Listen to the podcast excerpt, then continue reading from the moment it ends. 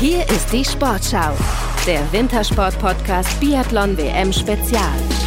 Ruhetag in Oberhof ist aber auch mal gar nicht so schlecht, gibt uns nämlich die Chance, ein bisschen durchzuatmen. Ja, auch nach einer wirklich spektakulären Single-Mixed-Staffel gestern. Und jetzt werden sie zu dritt das Finale Furioso hier am Schießstand für uns zaubern. Liegend hat er heute geschwächelt, Johannes Tinis B. Stehend seine Schokoladendisziplin. Treffer Bö, zwei Fehler Jacomel, zwei Treffer Komatz, vier Johannes Tinis Bö und wieder so eine Serie aus dem Traumhotel von Wolke 7 runtergeholt. Da ist er jetzt schon wieder unterwegs, dieser Johannes Tinius Bö. Immer wenn er Druck hat, dann schießt er wie im Märchenland. Ganz real kann man es hier drehen und wenden, wie man will. Ich mach's kurz. Am Ende gewinnt solche Rennen halt eh Norwegen. Respekt an die norwegische Mannschaft. Die haben es wieder mal geschafft, mit der Strafrunde hier ganz vorne zu landen. Ähm wie, wie, als wir jung waren, da haben wir gerne gesagt, ach, sinnlos. Und genau als Gegner denkst du, ach, das ist doch sinnlos. Die schießen mit schießen eine Strafrunde, die haben keine Chance. Sie scheinen unschlagbar. Sie sind einmal mehr im siebten Himmel. Und das ist das fünfte Gold für Johannes Tinius Bö. Es ist einfach unglaublich. Schweißperlen kurz abgewischt ganz kleines Stöhnen mal auf der ersten Runde. Dann allerdings war alles im Lack. Für Deutschland wurde es nichts mit einer Medaille. Sophia Schneider und Philipp Navrat lieferten zu Teilen ein gutes Rennen ab. Mm, aber eben nur zu Teilen. Jetzt Philipp Navrat. Eine erste gute Serie fürs Ego. Sehr schön. Toller Rhythmus. Alle Jawohl. Fünfe. Jawohl. Sophia beginnt leider mit dem Fehler. Noch einer dazu. Drei Fehler jetzt hier für Sophia, das sind leider zu viele. Und jetzt gibt es die erste Strafrunde hier für Deutschland. Die Französin hat es jetzt besser gemacht. Auch vorbei und Sophia muss rein in diese etwas verkürzte 75 Meter lange Strafrunde. Und dennoch, es kostet weitere Zeit. Jetzt ist leider eine Vorentscheidung gegen das deutsche Duett gefallen. Am Ende unter 29 Staffeln muss ich sagen, ein passabler sechster Platz mit wirklich herausragenden Einzelleistungen. Einige Schießanlagen von Sophia Schneider und Philipp Navrat waren wirklich super. Zweimal haben sie richtig gepatzt bei Stehenanschlägen. Das hat dann den Rückstand gebracht, der am Ende nicht mehr aufzuholen war. Es gibt mehr als genug zu besprechen. Machen wir vor diesem finalen Wochenende bei der Heim-WM auch mit unserem Sportschau-Experten und Olympiasieger Arndt Pfeiffer. Ja, Arndt, es wurde viel diskutiert über die Konstellation Schneider-Navrat. Zu Recht, deiner Meinung nach? Ja, schon zu Recht. Ich hätte jetzt auch eher mit Roman Rees gerechnet, dass er den Männerpart übernimmt.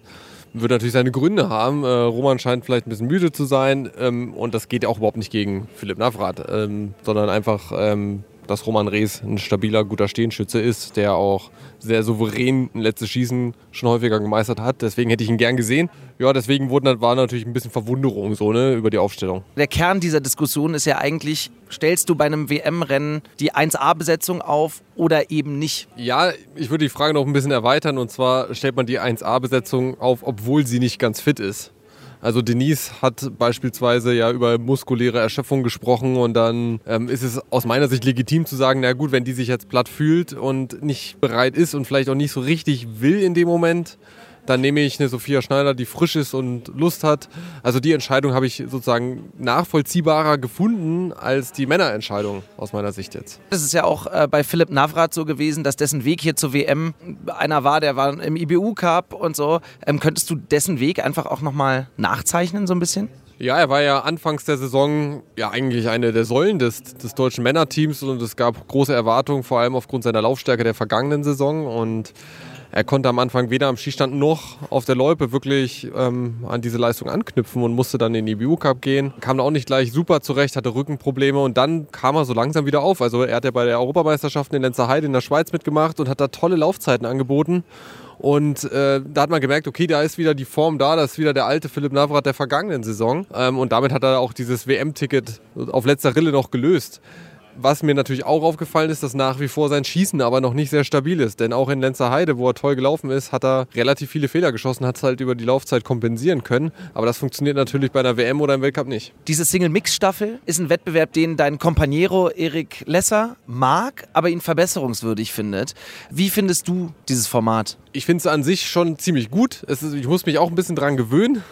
Ähm, ich finde natürlich an dem Rennen toll, dass es einerseits so wahnsinnig anspruchsvoll ist am Schießstand, dass sich trotzdem auch die laufstarken Nationen wieder durchsetzen, aber dass eben die Tür offen ist für Nationen, die vielleicht sonst in den Staffeln keine Rolle spielen. Also, dass heute, gut, Österreich ist jetzt nicht so ein gutes Beispiel, weil die häufig in der Single Mix gut waren, aber dass Finnland so, weit, so lange vorne mit dabei ist, beispielsweise, finde ich äh, ja einen Riesenvorteil dieser Single Mix Staffel. Und ich glaube, die Chancen aus deutscher Sicht waren natürlich nicht so groß. Also der Fokus liegt da irgendwo auf den Staffeln, weil da weiß man, da hat man gute Chancen, da stand man häufiger auf dem Podest. Äh, in der bisherigen Mixstaffel war der 13. Platz da. Also irgendwo sind die Chancen in der Single-Mix eine Medaille zu erreichen aus deutscher Sicht eher gering gewesen. Wenn du jetzt in so eine Single-Mix-Staffel gehst und liest die Namen Marte Olsbü Reuseland und Johannes Tinius Bö, als andere Nation sagst du doch gleich, ja gut, okay. Ähm, also geht es um Platz 2 bis 10. Was macht die so gut? Tatsächlich, dass neben natürlich der Laufperformance auch wirklich die Leistung am Schießstand und vor allem am Stehen, im stehenden Anschlag. Also Johannes Tingesbö hat es ja heute bei den stehenden Anschlägen rumgerissen, das Ruder. Er hat liegend mal 37 Sekunden geschossen mit einem Nachlader, dann schießt er noch eine Strafrunde, also da eiert er ja rum. Läuferisch kann er da jetzt auch nicht super viel gut machen. Er macht natürlich auch auf der, selbst auf der Runde was gut, aber richtig rumgerissen hat er das beim Stehenschießen. Er schießt da 19 Sekunden stehend da macht er auch viele, die da auch nachladen und so 20, 30 Sekunden gut. Und damit kriegt das einfach hin. Also es ist irgendwie Laufen und Stehendanschlag aktuell bei den Norwegern. Ich habe lustigerweise hier auf meinem Zettel stehen, ähm, als er eine Strafrunde geschossen hat, äh, mit der Frage, Bö doch nur ein Mensch. Und dann kam dieses letzte Schießen und der riss das rum da muss man auch so eine Prädisposition für haben, oder? So diese, mit diesen Drucksituationen umgehen zu können? Ja, das hat er, glaube ich, über die Jahre bekommen und er wirkt ja sowas von souverän und sowas von stabil. Der hat die Situation jetzt so oft gehabt, dass er alleine vorne auf Stand 1 stand oder dass er noch in der Spitzengruppe zu, äh, zum letzten Schießen fuhr. Also er hat das schon so oft durch. Er ist da vermutlich gerade der Besttrainierte in dieser Situation. Und er hat eigentlich im Stehendanschlag wirklich auch aktuell eine Wahnsinnsform. Und da ist das Selbstvertrauen da. Der weiß, okay, wenn ich liegend durchkomme, stehend mache ich die platt. Und, und wenn, ich, wenn die gleich gut schießen, dann mache ich es auf der Runde platt. Also gefühlt kann er nicht mehr viel anbrennen aus seiner Sicht. Ähm, das Einzige, wo er schlagbar ist, ist der Liegendanschlag aktuell. Wie war das denn bei dir früher, wenn es zu so Schießen ging? Du fährst da zum Schießstand und da geht es um alles. Da spielt ja die Psyche eine Riesenrolle. Äh, spielen da auch psychische Tricks eine Rolle? Also wer gibt den ersten Schuss ab und äh, vielleicht legt man dann die Stöcke ein bisschen lauter hin. Ähm, wie hast du das gehandhabt früher? Ja, man muss sich vorher Strategien überlegen. Also das ist, glaube ich, ganz wichtig. Ähm, das Blödeste, was einem passieren kann, ist, dass man überrumpelt wird in so einer Drucksituation. Also man kommt zum Schießstand und dann passiert was Unvorhergesehenes und dann verliert man so ein bisschen den Faden. Das heißt, man macht sich vorher einen Plan, spielt sämtliche Varianten durch, visualisiert vielleicht auch dieses letzte Schießen. Wie laufe ich dahin? Wo gehe ich aus den Schlaufen raus? Bei Stand 10 gehe ich aus den Schlaufen raus, wenn ich auf Stand 3 schieße und so ähnliche Spielchen. Da kann man sich Sicherheit äh, geben. Man lebt ja von Routinen irgendwie. Aber diese Visualisierung findet dann wann statt? Tatsächlich auf dem Weg zum Schießstand oder vielleicht schon vorm Rennen äh, geht man diese Szenarien durch? Ja, das ist äh, lange vorher. Also am Abend vorher im Bett, wenn man da liegt, dann überlegt man sich, oh, wenn ich zum letzten Schießen komme, ich bin morgen Schlussläufer, dann das stelle ich mir so vor, dann laufe ich zum Schießstand und dann habe ich diese Abläufe und wenn wenn man diesen einen, ein Element dieses Ablaufs dann macht, dann macht man automatisch den nächsten und dann ist man irgendwie drin, man ist vorbereitet. Und darüber kann man viel machen, über diese Visualisierung. Ähm, natürlich kann man auch so sich Tricks vornehmen. Ne? Man kann sich vornehmen, ich setze heute den ersten Schuss. Ich mache besonders schnelle Abläufe, ich mache einen schnellen Magazinwechsel, ich will heute den ersten Schuss setzen und ich bin bereit und ich habe das trainiert im Trockentraining, den schnell zu setzen. Das mache ich heute. Ähm, so kann man sich natürlich auch Selbstvertrauen aufbauen ähm, und dann die anderen unter Druck setzen. Na klar, wenn es links und rechts schon scheppert und man hört, dass die Scheiben fallen, dann hat man Druck als dritter Athlet in dem Fall. Ich habe äh, Erik und dich hier in den vergangenen Tagen ein bisschen beobachtet.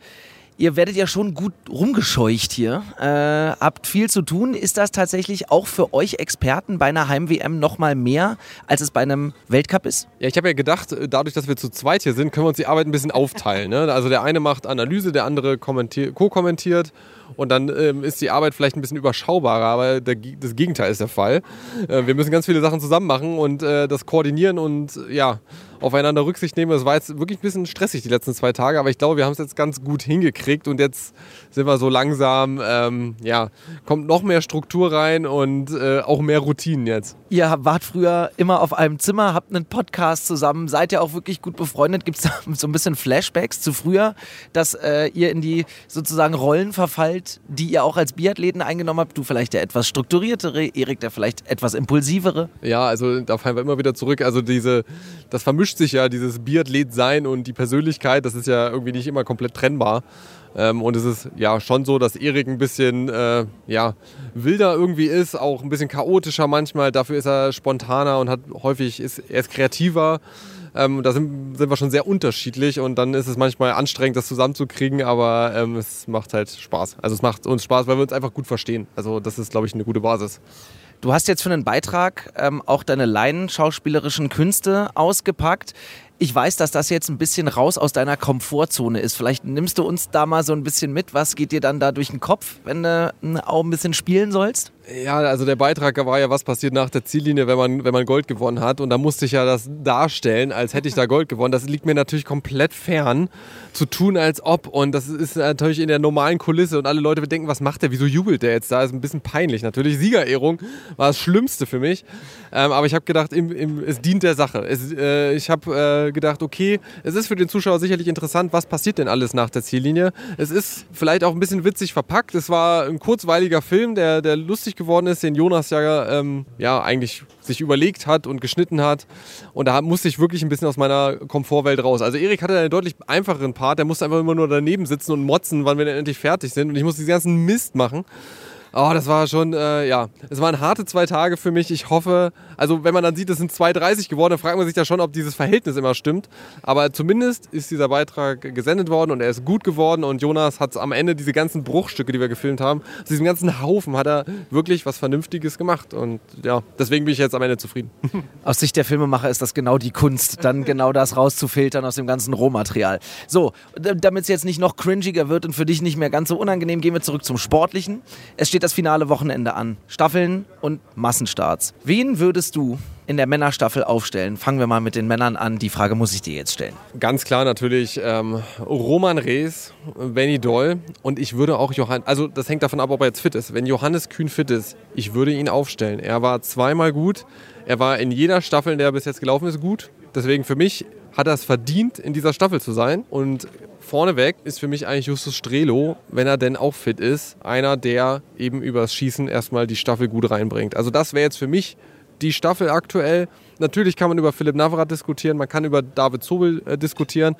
Ähm, das wäre jetzt meine Aufstellung, wenn sie denn alle fit sind. Hattest du im Verlaufe der WM oder hast du im Verlaufe der WM denn Kontakt zu den Athleten? Also beispielsweise bei Benny Doll war es ja wirklich ergebnis- und leistungstechnisch eine Achterbahnfahrt mit einem fast schon desolaten, aber einem schlimmen Start und dann äh, einem, einer ganz tollen Verfolgung. Ähm, hast, du, hast du mit dem mal geredet und mal ein bisschen in dessen emotionale Welt eintauchen können? Ich habe mich jetzt wirklich sehr zurückgehalten. Ich habe ein paar Mal schon das Handy in der Hand gehabt und habe ich gedacht, ja, es, gibt einfach so viele, die, die, die jetzt sich als Zuhörer anbieten wahrscheinlich und man, ich versuche da immer eher ein bisschen antizyklisch äh, zu agieren. Also wenn sich mal keiner meldet, vielleicht drei Tage nach der WM oder in so Zwischentagen oder so, das sind immer bessere Zeitpunkte als nach dem schlechten Rennen oder nach dem besonders guten Rennen, weil das ist so, wo, wo das Handy eh die ganze Zeit bimmelt und sich ganz viele Leute melden und das ist immer nicht so ein guter Zeitpunkt, weil ich weiß, dass Benny dann auch aus Höflichkeit wahrscheinlich antwortet und dann möchte ich ihm nicht die Zeit stehlen und ähm, deswegen halte ich mich da gerade wirklich sehr zurück. Kommen wir zurück zu den Staffeln. Die deutschen Frauen. Wer soll es denn sein? Ja, wenn ich, wenn ich Trainer wäre, bin ich ja nicht. Ähm, ich, ich, Aber Experte. Genau, ja. Denise ist natürlich klar. Ähm, dazu würde ich schon die beiden Jungen, ähm, also Sophia Schneider, Hanna Kebinger, laufen lassen. Und dann ist natürlich die Frage, Vanessa Vogt oder Janina Hettich-Walz. Ich würde aufgrund der aufsteigenden Tendenz aktuell Vanessa Vogt nehmen, ähm, um für sie das Ganze auch rund zu machen. Und ich glaube, dass sie eine gute Staffel zeigen kann. Sie hat jetzt alles durch, was so schief gehen kann und jetzt ist sie bereit. Ähm, das wäre jetzt meine Aufstellung. So eine WM hast du ja auch schon selbst häufiger als Biathlet erlebt. so zwei Wochen, die können schon ziemlich lang sein. Ne? Wie schafft man es, auch im Team vielleicht, dass man keinen Lagerkoller bekommt und sich gegenseitig, ich sag's jetzt mal auf Deutsch, auf den Sack geht? Ja gut, dieses Lagerkoller, das bei einem drei, drei Weltcups hintereinander ist, das natürlich auch ein bisschen der Fall. Man muss mal was anderes machen. Also du musst mal... Äh, weiß ich nicht, einen anderen Abend machen, irgendein Programm, du machst mal ein Kicker-Turnier oder irgendwie, dass man diese Routinen durchbricht. Weil wir leben ja von Routinen, Routinen sind total wichtig, aber wenn du dann gefühlt jeden Abend zur selben Zeit zum Essen gehst und dann Physio und so und immer alles gleich, dann wird es irgendwann öde. Also da muss man sich was überlegen, dass die Stimmung mal ein bisschen hochkommt und vielleicht auch mal ein bisschen ablenken vom, vom Sport, je nachdem, ob es gut läuft oder schlecht läuft. Ähm, bei den Frauen gab es schon einiges zu feiern, bei den Männern tolle Ergebnisse, ähm, aber es geht ja immer um diese Medaillen und dass man da mal so ein bisschen von wegkommt, äh, kann auch mal äh, es helfen, den Grill anzumachen und eine Thüringer zu essen oder äh, ein Kickerturnier oder weiß ich nicht, oder man guckt gemeinsam Champions League oder weiß ich nicht. Es gibt viele Möglichkeiten und das tut auch mal ganz gut, dass man eben nicht die ganze Zeit über Biathlon nachdenkt. Jetzt hast du äh, die guten Ergebnisse der Männer schon angesprochen. Eine Medaille gab es bei den Männern noch nicht. Für die war bislang exklusiv Denise Hermann-Wick zuständig. Äh, wenn du stand jetzt vor diesem finalen Wochenende über die Ausbeute der Deutschen und über die Ergebnisse reden würdest, wie würde dein Urteil lauten? Ja, also es ist, glaube ich, positiver, als man es ähm, von mir jetzt erwarten würde, weil ich sage, ja, Johannes Kühn zeigt bessere Leistungen als im Weltcup, also er kriegt super hin. Benny Doll mit seinem fünften Platz. Also bei den Männern sind durchaus gut, wirklich gute Ergebnisse dabei. Und ja, was ich so als Ziel gesehen hätte, wären vielleicht vier Medaillen. Und zwar zwei Einzelmedaillen und zwei Staffelmedaillen. Und das ist ja noch im Rahmen des Möglichen. Denise hat, es, ist, es häuft sich natürlich bei Denise gerade. Und bei Männern hätte ich gedacht, es muss halt alles perfekt laufen, dass da eine Einzelmedaille rausspringt. Und es ist ja auch noch möglich im Massenstart. Über ein Thema wollte ich auch noch mit dir reden. 11.300 Zuschauer waren jetzt bei der Single-Mix-Staffel da. Es gab in dieser Woche auch schon mal einen Tag, an dem 11.000 da waren. Das war auch in der vergangenen Woche so. Ja, das ist unter der Woche, das stimmt nichtsdestotrotz habe ich das Gefühl, da ist Zuschauer zuspruchstechnisch oder quantitativ noch Luft nach oben. Wie kannst du dir das oder wie erklärst du dir das? Ja, es liegt natürlich wahrscheinlich auch daran, dass es ein Rennen an dem Tag und äh, Leute überlegen sich natürlich, ich fahre extra irgendwo hin und da überlegt man sich, dann nehme ich doch lieber einen Tag, wo zwei Rennen sind. Am Wochenende freue ich mich natürlich auf die Stimmung. Also ich bin gespannt, wie dieses Stadion ist, weil die Stimmung war eh schon super, muss man auch sagen. Ne? Also 11.000 Zuschauer, das ist, ist auch schon was los. Ähm, und wenn es jetzt richtig ausverkauft ist, dann bin ich mal gespannt, wie sich das anfühlt. Zum Abschluss eine letzte Frage. Gab es für dich früher so einen Konkurrenten, bei dem du gesagt hast, gegen den habe ich besonders gerne gewonnen, an dem man sich so gerieben hat, wo du gesagt hast, den will ich packen, den will ich schlagen? Da muss ich mal überlegen, ja, das war aber ganz schwierig. Ähm, also es gibt ja so Leute, mit, die einen oft geschlagen haben, aber die man selber auch oft geschlagen hat, weil das kommt ja nicht so häufig vor, dass man jemanden trifft. Und für mich war Simon Eder immer so einer, der mich schon ein paar Mal äh, so, so, versägt hat noch, wenn ich dann platt war hinten und der, der wirklich auch relativ spritzig ist, was man ihm nicht immer zutraut.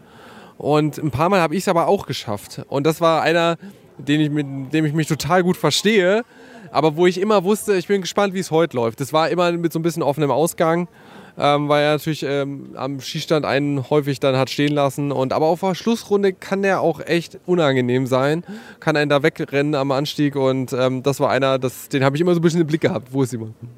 Vielen lieben Dank, Arndt. Jo, danke auch. Es wird richtig heiß in den kommenden Tagen. Volle Hütte, die steilsten Wettbewerbe und die Chance, eine WM mit einem richtigen Bang zu beenden. Wir freuen uns auf das finale Oberhof-Wochenende und schnacken drüber natürlich. In diesem Podcast hört ihr dann in der Sportschau-App, in der ARD-Audiothek und klar, überall, wo es Podcasts gibt. Adieu.